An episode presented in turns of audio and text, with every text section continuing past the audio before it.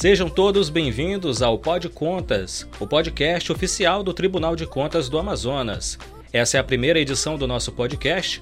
Eu sou Pedro Souza e comigo na apresentação está Aleph Penha. Bem-vindo, Aleph. Muito obrigado, Pedro. Estamos começando aqui o nosso primeiro programa do Pod Contas, o podcast do Tribunal de Contas do Amazonas, gravado aqui nos estúdios do TCE Amazonas. E nós estamos hoje aqui para falar com ele no primeiro episódio, no episódio piloto, com o chefe do Departamento de Auditoria em Saúde, Rodrigo Valadão, que falará um pouco sobre a gente sobre as ações do tribunal no que diz respeito a planejamento, transparência e gestão referente ao planejamento do SUS. Seja muito bem-vindo, Rodrigo. Obrigado. Eu fico assim agradecido, né, dessa oportunidade de realizar essa primeira gravação, né, primeiro podcast aqui do Tribunal de Contas. Para mim está sendo um privilégio. Né? Exatamente. Ter essa oportunidade. E a gente queria agradecer você de estar presente nesse nosso primeiro episódio especial. A partir daqui teremos também outros episódios que serão gravados. A gente vai definir se serão semanalmente, mas sempre que forem gravados, eles serão disponibilizados em todas as redes sociais do tribunal e principalmente no Spotify e no Deezer do tribunal. Uh, agora, Rodrigo, para iniciar a nossa conversa, nosso bate-papo, você poderia explicar um pouco para os ouvintes e para a gente aqui também um pouco sobre a sua trajetória no tribunal, como que você chegou ao setor que você está agora, você entrou em que ano no tribunal e como está sendo? Olha, eu, eu, tive a oportunidade de entrar aqui no tribunal em 2009, né? fiz o concurso em 2008, é, ingressei aqui em 2009. Inicialmente eu trabalhei até o ano de 2000 e até a gestão da conselheiriara, não lembro exatamente que qual ano foi, mas de 2009 até o início da gestão dela, eu trabalhei no setor que hoje é chamado de CARP, né, que faz o controle das aposentadorias e pensões de servidores de todo o estado e também dos municípios. E na gestão da, da eu tive a oportunidade de mudar de setor, fiz, foi um convite do secretário de Controle Externo na época, no Stanley. E eu fui trabalhar com ele na CSEX. Né? Ele tinha alguns projetos é, para que a gente pudesse fazer com que o tribunal se voltasse um pouco mais para as políticas públicas, né, o resultado de políticas públicas. E aí ele teve essa ideia, né? Esse projeto foi levado à conselheiriara na época, já aí perto de 2019, em que se criar alguns setores voltados para as políticas públicas. Né? Inicialmente se pensou na educação e na saúde, então foram criados esses dois setores, né? além de outros, mas especialmente voltados para políticas públicas, educação e saúde, que são os carros-chefes, por assim dizer, de qualquer, de qualquer governo. Né? Então, no início de 2019 foi criado tanto o Departamento de Auditoria em Saúde quanto o Departamento de Auditoria em Educação. E aí eu tive a oportunidade também de ser convidado por ele, né, junto com a Conselheira para que eu pudesse assumir esse, esse desafio a partir daquele ano, né, de 2019. Ao final da, da gestão da Conselheira também tive o privilégio de receber o convite para a continuidade do conselheiro Mário Melo. Né? Então, continuei durante a gestão dele e estamos tocando aí o trabalho até hoje, né? Então, mais ou menos aí um resumo da minha trajetória aqui no tribunal foi isso. Então, iniciou com o ex-secretário de controle externo, Stanley, né? Stanley Scherrer. Isso. Na gestão da conselheira Ara, teve continuidade na gestão do conselheiro Mário de Mello. Exatamente. Agora, diz pra gente, é, quando você chegou, por ser um setor é, novo, né? Recentemente criado, o, como foi o processo de você chegar e falar, olha, hoje estamos aqui iniciando o, o setor e qual foi a primeira coisa que você teve que fazer num, num negócio que é novo, pioneiro? Então, todo negócio novo, né? Toda mudança de rotina, né? estava acostumado com um tipo de trabalho. E aí você faz essa mudança? É, teve que foi uma mudança relativamente significativa. Então exigiu bastante, em especial para que a gente pudesse conhecer né, a matéria com que a gente ia trabalhar né? porque se você observar a questão da política pública, ela tem um viés diferente para cada tema. Né? Segurança pública é um viés, né? são metas, objetivos diferentes da saúde, da educação e por aí vai. Então, eu precisava é, me ambientar, saber aonde é que eu estou pisando. Então, para saber onde é que eu estou pisando, precisa estudar muito. Então eu estudei toda a legislação do SUS, né, toda a legislação básica do SUS para poder entender como é que funciona o sistema, para poder a partir dali poder exercer as atividades de controle de fato sobre os sobre os, juris, os jurisdicionados, né? é palavra é, difícil. Engasgou aqui. Sobre o jurisdicionado do tribunal, que inclui não só o Estado, mas os municípios, né? as suas Sim. secretarias estaduais, a Secretaria Estadual, com as suas entidades da administração direta, aí vem as fundações né, de, de atenção à saúde, de assistência à saúde, que é o SECOM, é, o EMOAN, enfim. E também a Fundação de Vigilância em Saúde, que é responsável pelo, pelo, por essa questão da vigilância, que é o controle sanitário, né, de, das doenças, epidemiologia. Algumas pessoas que não sabem como funciona a, a, as fiscalizações e, e as atividades do tribunal pedagógicas, eles não têm ideia de quantos jurisdicionados o TCE acompanha, né? Mas é uma quantidade absurda, ainda mais em um estado de dimensões continentais como o Amazonas, né? Não só de dimensões continentais, fazer saúde aqui é, é muito complicado, né? não só pelo tamanho, né? mas em especial pelas condições geográficas, né? condições de transporte é muito difícil. Então, quando você vai é, imergindo na, na realidade do estado, você vai vendo o quanto é difícil e caro fazer saúde aqui no estado do Amazonas. É algo totalmente diferente de todo o restante do país. Então Exatamente. a gente tem que realmente ter um olhar diferenciado para o gestor é, da saúde aqui no estado, porque é realmente um desafio ele dar assistência à população aqui no nosso estado. Na capital, ainda você tem ainda um, um, uma gama de recursos bem maior, né? Uhum. Mas quando a gente vai para os municípios do interior, em especial os mais longínquos ali, né? A gente vê que a situação realmente é, é bem difícil. São né? municípios distantes, remotos, e muitos deles é, têm, eles são é, descentralizados, né? Por exemplo, eles têm um centro ali da cidade, mas uhum. algumas, algumas moradias de ribeirinhos ficam mais afastados ali nas, na, nos furos, no, nos igapós, igarapés. Exatamente. Né? É difícil, inclusive, de, por exemplo, para aquele próprio município alcançar aquelas pessoas que ficam mais afastadas e de difícil acesso. Né? É, são vários desafios. Né? Os desafios geográficos são imensos. Né? E como é um, é um, são municípios de densidade demográfica muito baixa, eles são muito grandes. Né? E com a população muito espalhada, né? uma população grande, mas que é muito espalhada, então realmente fica muito difícil alcançar as ações né, de saúde, alcançar a totalidade da população em todas as suas necessidades. Uhum.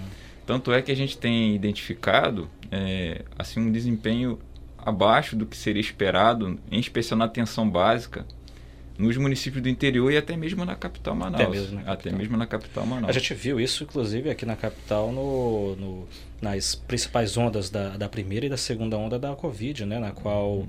é, teve superlotação do, do, do, da, da parte de, de hospitais da, do Estado e devido justamente a uma falha na, na, na, saúde básica, que são os postos de saúde, as casinhas, né, as UBS, enfim. Uhum. É, agora, Rodrigo, uma pergunta aqui, só como curiosidade. Você disse que para entrar nesse mundo do, do planejamento de saúde, você teve que aprender bastante sobre como funciona o SUS. Exato. E se o cidadão que está nos ouvindo agora quisesse aprender igual você fez sobre como funciona o SUS? Onde você foi buscar esse conhecimento? Então, é, a internet hoje é uma fonte muito rica de conhecimento, né? Então, eu assisti vários vídeos do YouTube, né, falando sobre no YouTube tem um, uma gama de material muito grande que uhum. fala sobre planejamento do SUS, orçamento, finanças do SUS, né? E eu fui também atrás da legislação básica do SUS, que seria a lei orgânica do SUS, que são duas que é a Lei 8080 de 90, a Lei 8142 de 92, são leis é, federais, né? E tem a lei que trata do financiamento do SUS, que é a Lei Complementar 141 de 2012. E também o Decreto 7508, que regulamenta a, a Lei Orgânica do SUS, a Lei 8080. Né? Então, essa legislação é a legislação básica do SUS, é o, é o núcleo duro, por assim uhum. dizer, né? Só que o, o, Sistema Único de Saúde ele funciona muito por regulamentação infralegal. Então você tem uma série de portarias, de normas infralegais oriundas do Ministério da Saúde, com diretrizes para serem aplicadas por estados e municípios nas políticas públicas de saúde. Deixa eu te perguntar, o que seria uma legislação infralegal? Infralegal que está abaixo da lei, mas que está de acordo com a lei. Né? Ah. São atos administrativos, né? não, não são atos legislativos, como é uma lei, é, são atos emanados de autoridades administrativas para o, para o fiel execução da lei. Isso é uma adaptação que acontece, é uma forma de os gestores se adaptarem à realidade local, por isso existem essas, essas coisas infralegais? Exatamente. Né? Então, o gestor que está vivenciando no dia a dia, ele sabe como melhor aplicar a lei. E ele faz isso por meio de atos administrativos, né? como portarias, por exemplo.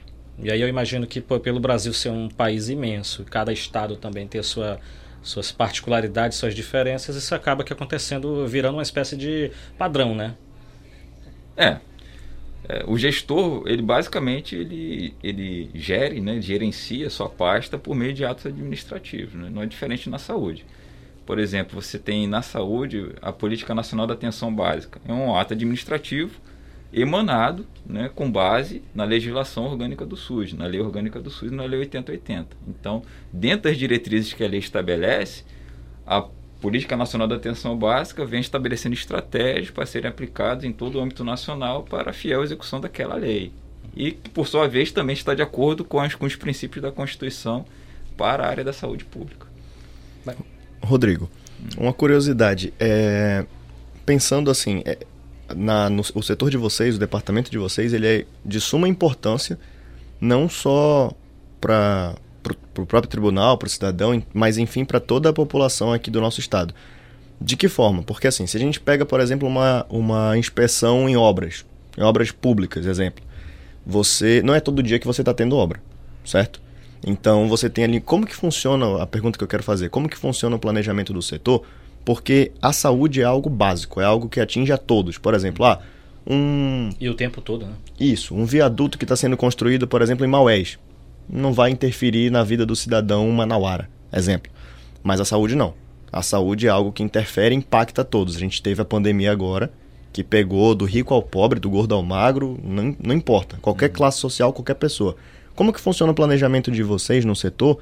Dessa forma, por exemplo, todo dia vocês têm que estar atuando entendeu? Em diversas frentes. Como que funciona esse planejamento assim, tipo, ó, vamos é, vamos inspecionar isso aqui, vamos inspecionar aquilo ali, a gente, vocês trabalham com metas, com como que funciona?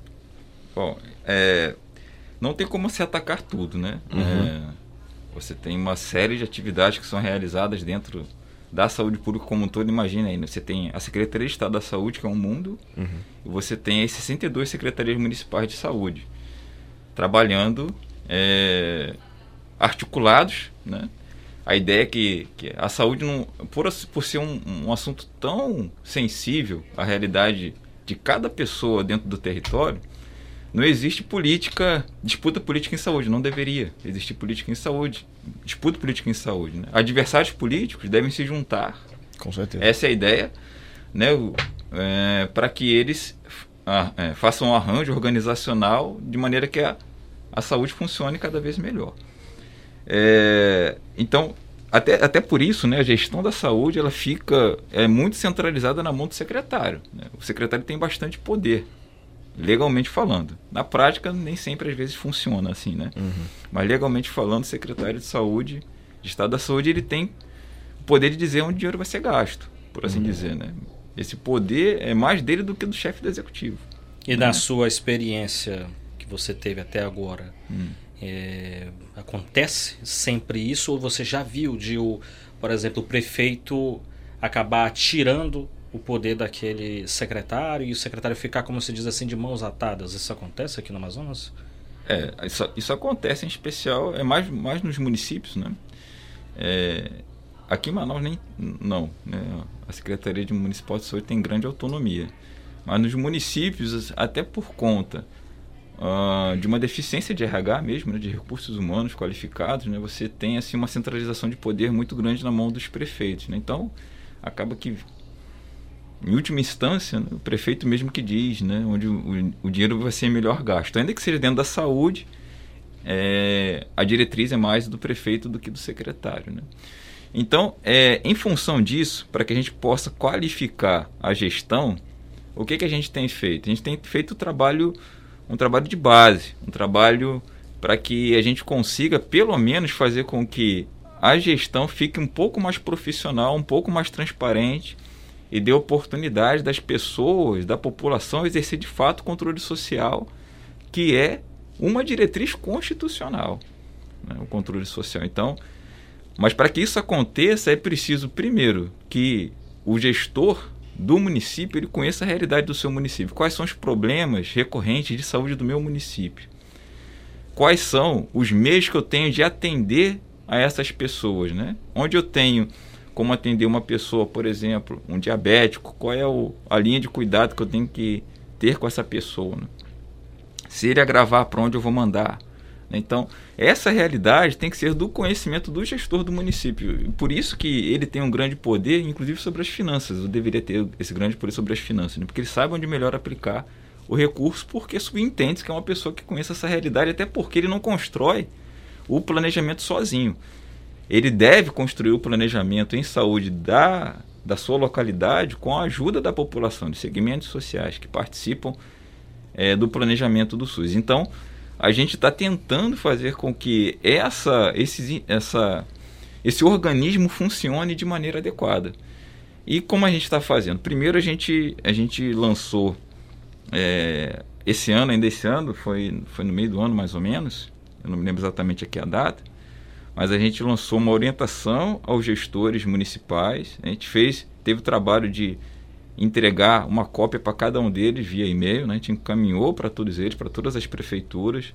A gente encaminhou uma cópia desse documento para o Conselho de Secretários das Secretarias Municipais de Saúde. A gente encaminhou uma cópia desse documento também para a Associação Amazonense dos Municípios, com que objetivo? De fomentar nesses gestores a cultura do planejamento, transparência e controle social. Você imagina só, Aleph, o... imagina só uma situação a pessoa se candidata à prefeitura da sua cidade, uhum. lá no um local bem longínquo da capital. E na cabeça dessa pessoa é entrar como prefeito para só pegar o dinheiro e, e gastar. E, e, ele não tem noção, muitas das vezes, de que existe todo um procedimento, um processo, inclusive burocrático, né? Para que o, a gestão, principalmente no caso da saúde, seja feita, né?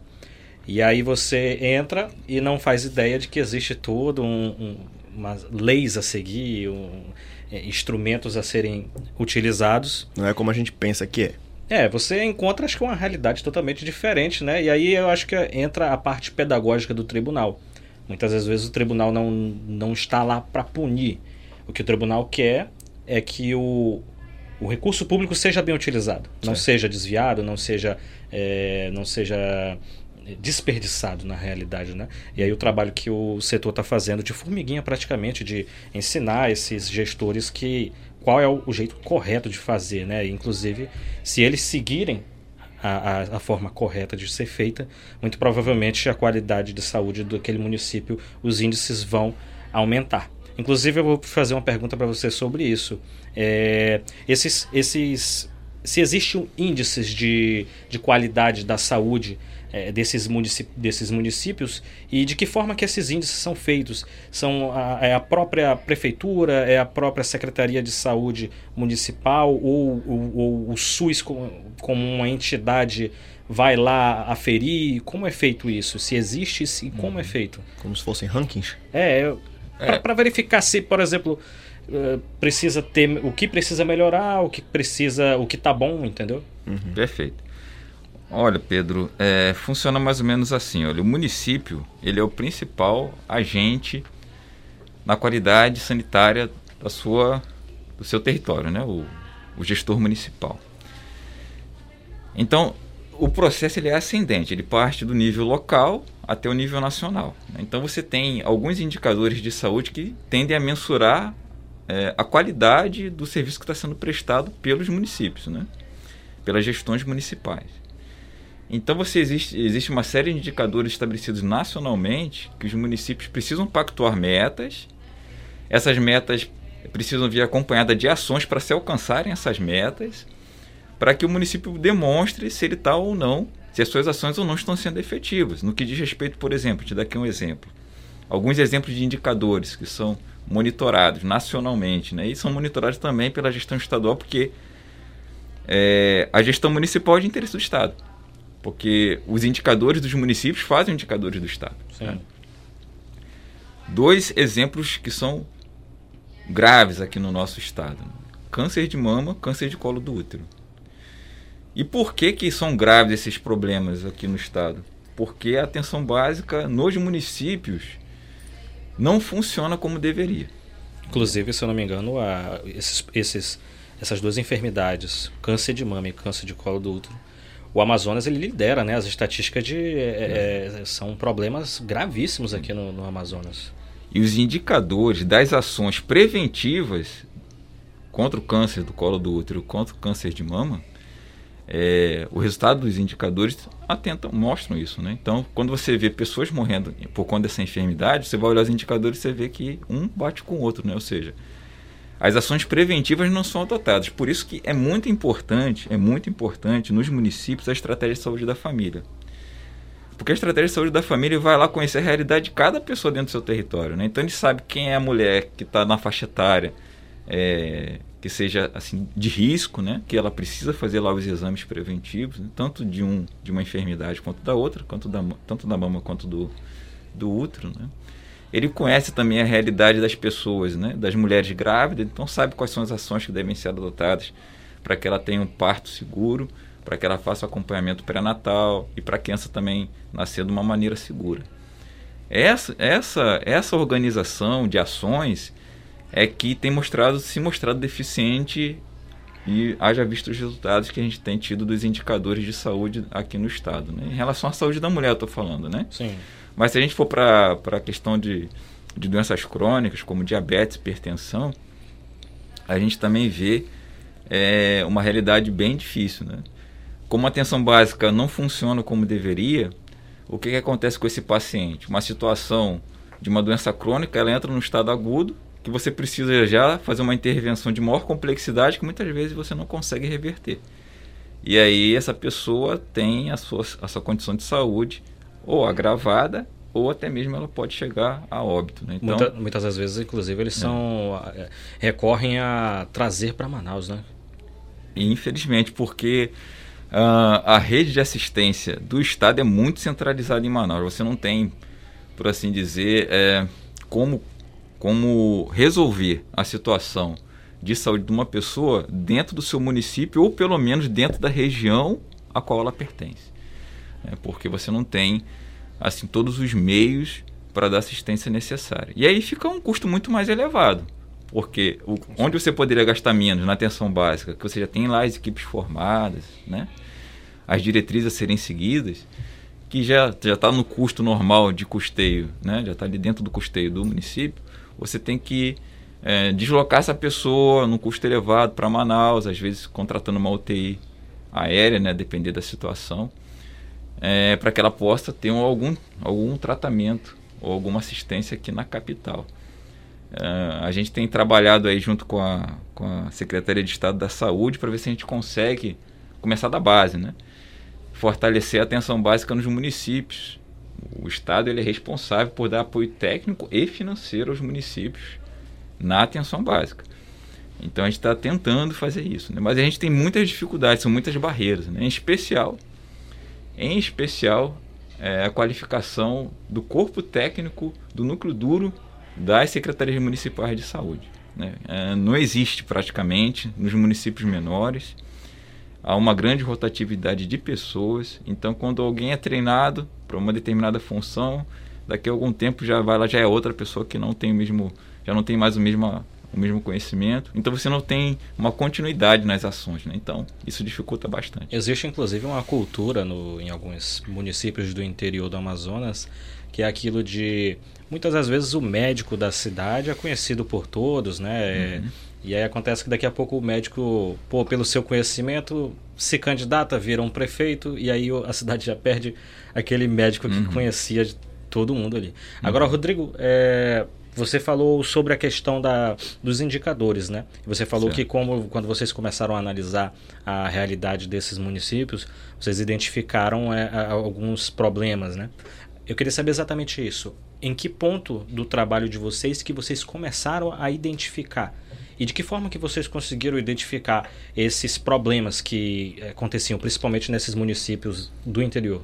É, uma, uma das diretrizes do nosso trabalho no setor é, é a gente associar os indicadores de saúde com a gestão. Então, responsabilizar o gestor pela não melhoria dos indicadores de saúde. A gente estabeleceu isso como diretriz. E por que, a gente estabeleceu isso como diretriz? Porque existe um, um normativo interno, né? interno, interno entre os tribunais de contas, né? não interno do TCE, mas entre os tribunais de contas que dá algumas diretrizes, que dá algumas diretrizes para, para a atuação do controle externo da saúde pública por, por todos os tribunais de contas. Então, uma das diretrizes era que a gente fizesse esse trabalho de identificar, né, é, de que maneira o gestor está trabalhando para melhorar os indicadores de saúde da sua localidade, tanto gestor estadual quanto gestores municipais. Agora, então foi, foi a partir daí, a partir desse trabalho que a gente começou a identificar os indicadores é, dos municípios e passamos a ver a deficiência na assistência dentro dos municípios. Né? Foi se mostrando, se apresentando a vocês todos aqueles problemas, né? Exatamente. Como eu falei, ó, assim que o setor foi criado, eu, eu, eu, eu não me lembrei aqui agora, né? Então, é, a gente procurou saber qual, qual caminho eu vou seguir, né?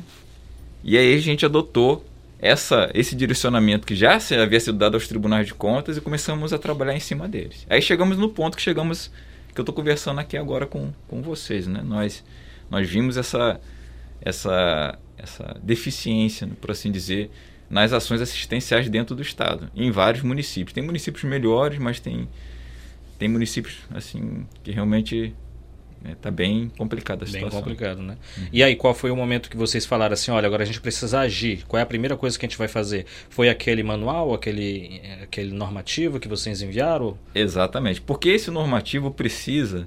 É, na verdade, foi uma orientação técnica que nada mais fez do que lembrar o gestor o que, que ele precisa fazer no planejamento dele. Né? Então, porque o, o que a gente percebeu dos planejamentos que já existiam, planejamento é algo temporário, né? de tempo em tempo eles têm que ser feitos. O que a gente, analisando os anteriores, a gente via que não havia um direcionamento claro do gestor ou um, um conhecimento claro também da sua realidade.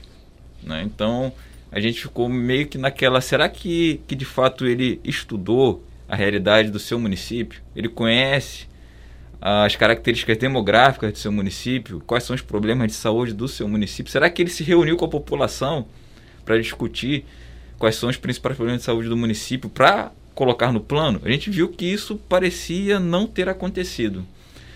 A gente também viu que não haviam ações é, claramente definidas, com metas claramente definidas, para que se alcançassem aqueles indicadores de saúde relativos às, às, às, às, condições de saúde da população.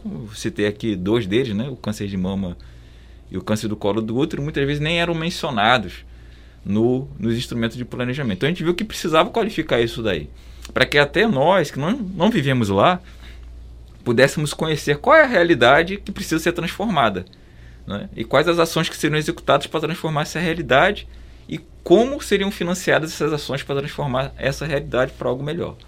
Então, foi nesse intuito que nós desenvolvemos esse, esse, essa orientação técnica, encaminhamos aos, prefe, aos pre, às prefeituras para que eles, para fomentar neles esse, esse trabalho investigativo, esse trabalho sério, algo sério, não é apenas receber o dinheiro e pagar folha e comprar isso e aquilo, né? Você tem que gastar o dinheiro com um objetivo. Qual é o objetivo? É melhorar as condições de saúde da população. E de que maneira eu faço isso? Melhorando procedimentos, pensando em quais ações posso, eu posso aqui ir, é, implantar no meu município para melhorar essa, essa situação.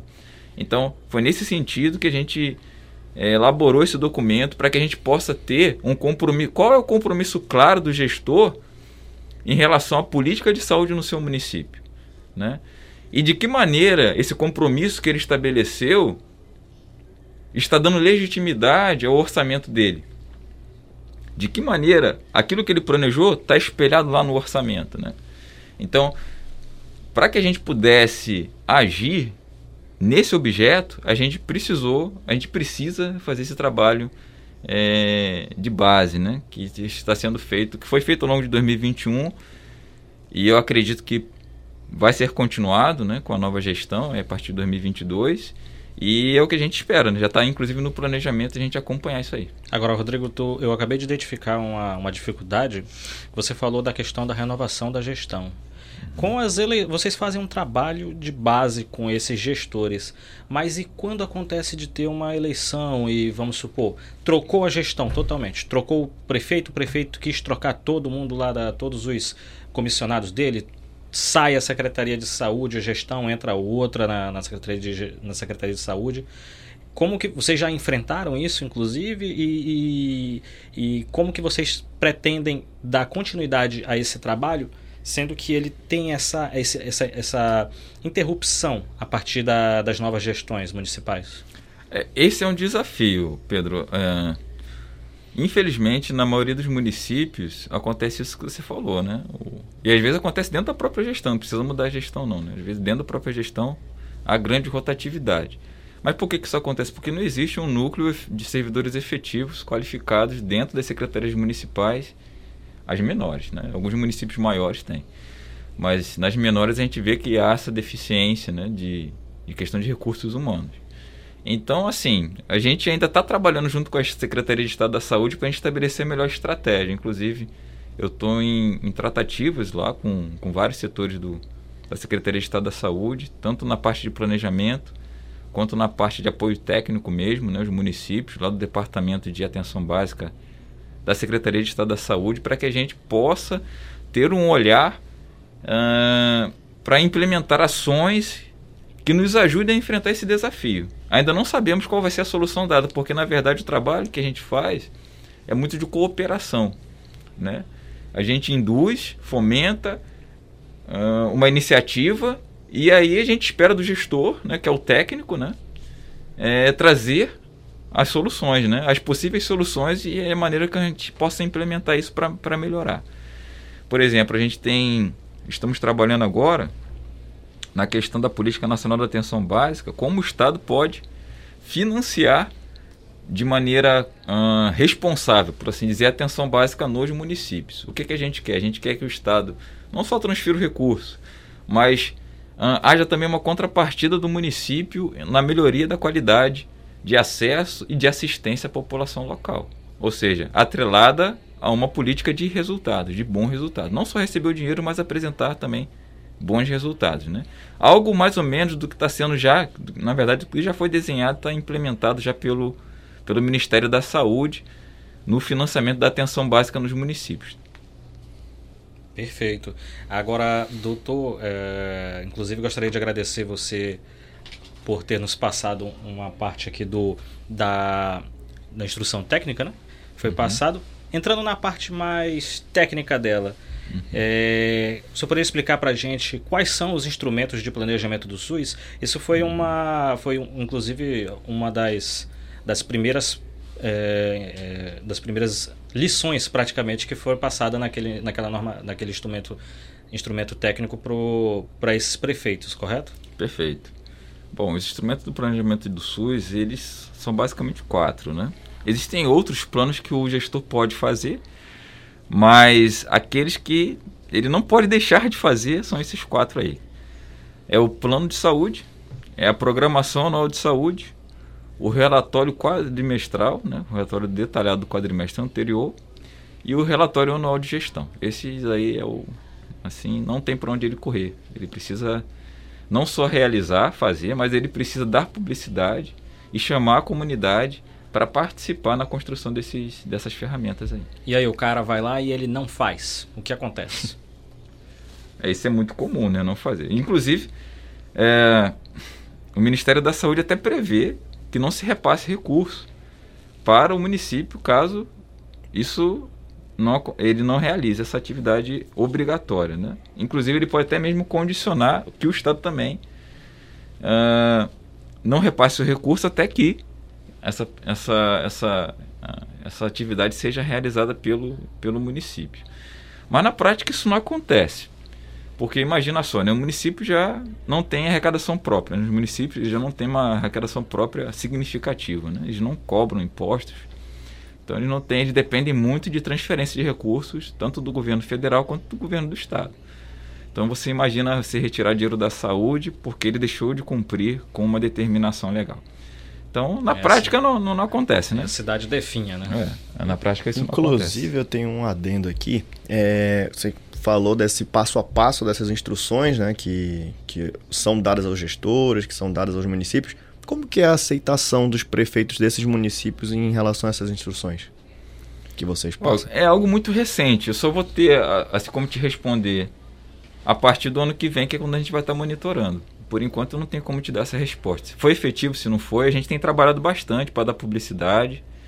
Inclusive, vocês colaboraram bastante aqui, né? Publicaram no portal do tribunal também essa questão.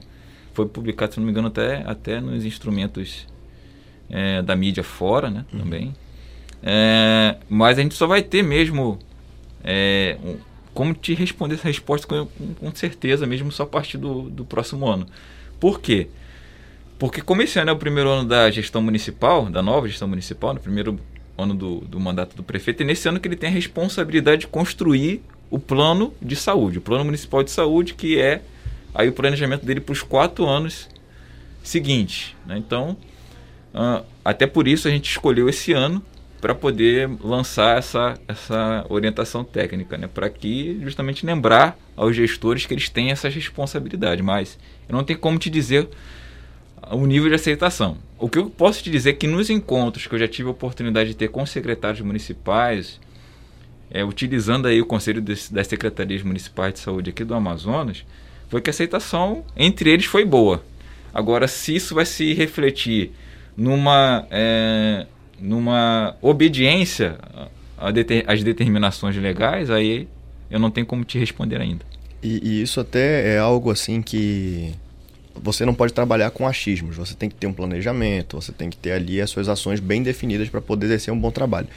E é algo até que a gente enxerga é, que falta às vezes um certo, como por exemplo o papel pedagógico do tribunal, não é um papel apenas punitivo, você tem que ter isso também nos gestores, tem que ter essa ideia clara. Por isso que eu achei de suma importância quando você falou sobre essa conversa mais próxima com os gestores, porque às vezes o cidadão ele não se cuida da forma correta não é por outra coisa, é porque ele está mal instruído. Entendeu? Uhum. Então ele procura, por exemplo, ele não trabalha com uma prevenção. Ele procura quando o problema já está instaurado e ele espera por um milagre, ele espera por uma, uma resposta ali do médico que é o salvador dele, entendeu? E muitas vezes não tem esse recurso, não tem essa. Entende? Uhum. É, então... É, é, por isso que é muito importante, Aleph, a questão da saúde da família, né? E em especial nos municípios, que tem ainda menos opções de assistenciais. Então a saúde da família tem justamente esse papel de, de conhecer a realidade de cada membro da sua comunidade. Então, é, o agente comunitário de saúde tem um papel fundamental, porque ele é quem faz o registro. Né? Pessoa, nessa casa eu tenho um idoso, eu tenho uma mulher numa faixa etária é, que requer mais cuidado, eu tenho uma gestante, eu tenho uma criança. Então, você tem todo esse registro. Por isso que eles têm, inclusive, um, um número limitado de pessoas para atender, para que ele possa dar realmente a atenção necessária. E daí a importância, inclusive, da continuidade né, da, desse corpo técnico, de um corpo técnico fixo, porque aí o, a pessoa esse técnico ele conhece né, a, a, realidade de saúde de cada uma daquelas famílias que ele visita. É interessante que haja essa, essa, continuidade dessa pessoa nesse trabalho, porque aí ela é como se ele mesmo fosse um registro histórico da, da qualidade de saúde da, da, daquelas famílias, das comunidades. Né? Exatamente. Né? Então, uh, a estratégia da saúde da família tem esse papel. Né? Então, você ter né, não só. Uh, esse, esse registro, mas também a questão da humanização do atendimento, né? entender a situação da pessoa é muito importante, porque acontece muito também das pessoas elas não sentirem confiança né? na, uhum. na, na, naquele tipo de assistência. Né? E aí, se ela não sente confiança, ela vai procurar outro meio. Sim. E é aquela linha de, de cuidado, né? da atenção básica, acaba não tendo continuidade. E é aí que acontecem as situações de se agravarem e tal, né? Mas a gente tem trabalhado, como eu falei, a gente tem trabalhado junto com a Secretaria de Estado da Saúde para que a gente possa melhorar essa situação nos municípios do interior, mas são grandes desafios. Falei aqui, né? A questão da rotatividade pessoal, a questão, às vezes, da, da falta de qualificação mesmo, né? Falta de conhecimento. É, falta de conhecimento. Então, falta de, de, de até mesmo de comunicação, a questão da, da comunicação via internet dificulta também né, o acesso a, a, conhecimento. Né? Então, tudo isso aí são, são desafios que a gente precisa enfrentar e que o tribunal agora está tendo esse olhar para pegar aí junto na mão né, do, do gestor, tanto do Estado quanto do município, uhum. né, e órgão de controle junto com esses gestores uh, tentar fazer uma saúde melhor para as pessoas aqui do nosso estado. Bom, todos nós sabemos da importância de um planejamento frente a, a qualquer trabalho que for exercido. Quem que é o responsável, quais são os responsáveis pela elaboração do planejamento do SUS? Então, aí é, é o Poder Executivo, na pessoa do chefe do Executivo, o prefeito, ele tem grande interesse, deve ter grande interesse né, nessa questão, até porque a gente viu o que, que acontece quando a questão sanitária não é atendida, né? o caos que não vira. Né? Afeta a vida de, em todos os ramos é, da vida das pessoas, né? Uhum. Afeta emprego, afeta educação, afeta tudo. Então, o gestor, é, o, o chefe do Poder Executivo, aí no caso dos prefeitos, no caso dos municípios e o governador no caso do Estado, eles têm grande interesse né, de que a coisa funcione bem. Então, eles são os principais fomentadores juntamente com esse, os seus secretários uhum. de saúde, né, que são aí, é, que a lei orgânica do SUS chama até de direção, né? São a direção do SUS dentro do, do Estado. É o secretário de Estado, dentro dos municípios são os secretários municipais. Então, essas pessoas uh, são assim, a alta administração local ou estadual, juntamente com outras instâncias da, da sociedade civil, são os principais aí, uh, indutores né, para um bom planejamento da política de saúde. E existe uma espécie de de tempo limite, um período no qual esse planejamento ele deve estar pronto, esses instrumentos devem estar prontos e, prontos e publicados? Sim, claro. Uh, o plano de saúde, como eu falei, ele, ele é um planejamento de quatro anos, ou seja, ele dá a diretriz para a elaboração do PPA. Então ele tem que estar pronto antes do PPA. Plano né? plurianual. Do, isso, do plano plurianual. Uh, a programação anual de saúde, ela organiza o orçamento público anual, né? o orçamento anual. Então, as metas do plano, elas são anualizadas na programação anual e isso precisa estar na lei de diretrizes orçamentárias que vai orientar a elaboração do orçamento anual. Né? Então, o, a programação anual de saúde ela tem que ser apresentada antes da lei de diretrizes orçamentárias, né? para que ela possa, para que realmente a população, por meio do Conselho de Saúde, possa aprovar aquele planejamento para aquele exercício, para o exercício seguinte, no caso, né? a fim de que aquilo que está ali na programação esteja também na lei orçamentária anual. O relatório quadrimestral é apresentado ao final dos meses de maio, eu não sei se vou lembrar aqui todos aqui. É maio, outubro e fevereiro, se eu não me engano. E é uma prestação de contas que o gestor municipal faz acerca daquilo que no quadrimestre anterior ele realizou em ações e quais foram os resultados e quanto ele aplicou. Né? E o relatório anual de gestão deve ser apresentado para o Conselho de Saúde até o dia 30 de março do ano subsequente à execução orçamentária. Lembrando que o Tribunal de Contas sempre relembra os gestores fazendo publicações nas suas redes sociais, no seu portal, por uhum. meio do www.tce.m.gov.br. Quando está próximo de findar essas datas, a gente lança alertas e assim, enfim, faz a publicidade, publicização da, das ações que o setor alerta e pede, né? Sim, inclusive é uma ferramenta muito boa. Né? É, agora a gente tem tido, usado bastante aí o portal do tribunal para dar publicidade aí às, às ações do tribunal e também alertar os gestores quanto a prazo. Né? Doutor, é, você pode falar para a gente um pouco qual que é o conteúdo de cada um na, na, elaboração desses instrumentos de planejamento? O que, que vocês focam mais? Qual que é o conteúdo em si mais abrangente nessas, nessas instruções? Na verdade, a gente já conversou um pouquinho aqui sobre, sobre cada um deles. Né? Uhum. Mas vamos lá, vou tentar aqui resumir porque é bastante coisa. Né? Então, no plano de saúde, que é esse planejamento estratégico de quatro anos que vai orientar a elaboração do plano plurianual, ali onde, é onde se, detalha, se detalham, uh, ou se detalha, melhor dizendo, a situação de saúde da população. Então ali é, é que o gestor fala, né, da, da demografia, do, do, transporte, da educação, da questão ambiental, de tudo aquilo que envolve as condições de saúde da sua população, bem como a rede assistencial que ele tem para atender as pessoas, quais são os principais agravos de saúde, as principais causas de mortalidade. E aí também, nesse instrumento, ele detalha o que, que ele pretende realizar ao longo dos quatro anos, uhum. né, para atender essas necessidades que ele identificou. Aí a gente parte então para pro, a programação anual. O que, que é a programação anual? É a anualização daquelas metas que ele estabeleceu no plano, no plano municipal. Então, o que, que eu vou fazer esse ano do plano, meu plano municipal? Eu já previ lá no plano municipal. Certo. Então, eu só faço retirar do plano municipal, anualizar. Né? Nesse ano estava previsto que eu ia fazer XYZ. Né? Então, ele pega o XYZ que ele programou para fazer ao longo desse ano e diz que ele vai fazer aquilo, estabelecer quais as metas. Né? Ele pode, inclusive, estabelecer outras metas que não estão no plano, porque ele pode reorganizar as suas ações de acordo com a mudança da dinâmica ou da situação de saúde dentro da sua população, dentro sua, do seu território. Enfim. Ele diz o que, que ele vai fazer quanto ele vai gastar. Né? Basicamente é isso. A programação anual, o que, que eu vou fazer, quanto vou precisar de recurso e quais são as ações dentro da lei do orçamento que vai bancar, financiar essas ações que eu vou, que eu vou realizar. Né? E aí, no relatório quadrimestral, ele diz né, quais são os serviços que ele prestou, quanto que ele já executou né, e quais são os indicadores que ele alcançou naquele quadrimestre. Ele apresenta isso numa audiência pública lá na Câmara de Vereadores, no caso dos municípios, na Assembleia Legislativa, aqui no caso do Estado. Uh, e o relatório anual é o apanhado do que ele executou e dos resultados alcançados, né, das ações que ele realizou, dos resultados alcançados, o que, que ele não realizou, por que, que não realizou, ele detalha isso no relatório anual, que é o apanhado do exercício anterior.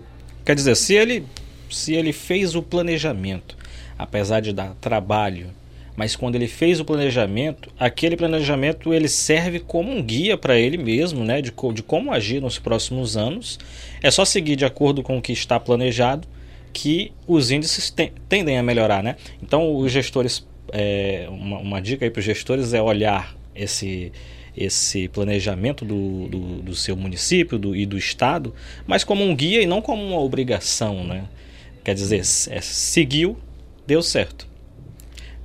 E exatamente sobre isso a minha pergunta. A parte trabalhosa de fazer o planejamento. Se ele tem alguma dúvida, alguma dificuldade de estabelecer esse planejamento, de que forma que ele pode e onde que ele pode buscar uma ajuda uhum. de como agir, como planejar? Bom, de imediato ele tem duas ajudas. O gestor ele pode ele pode ir ao conselho de secretário das secretarias municipais de saúde.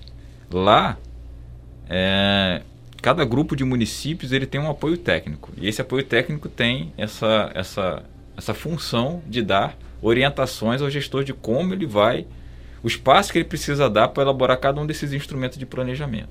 Além disso, ele também pode recorrer à Secretaria de Estado da Saúde na estrutura da Secretaria do Amazonas, né, Estado do Amazonas ele tem o departamento de planejamento e o departamento de planejamento também tem aí todas as condições de dar orientações de como ele pode elaborar um plano, um planejamento uh, adequado, né, de acordo com a lei.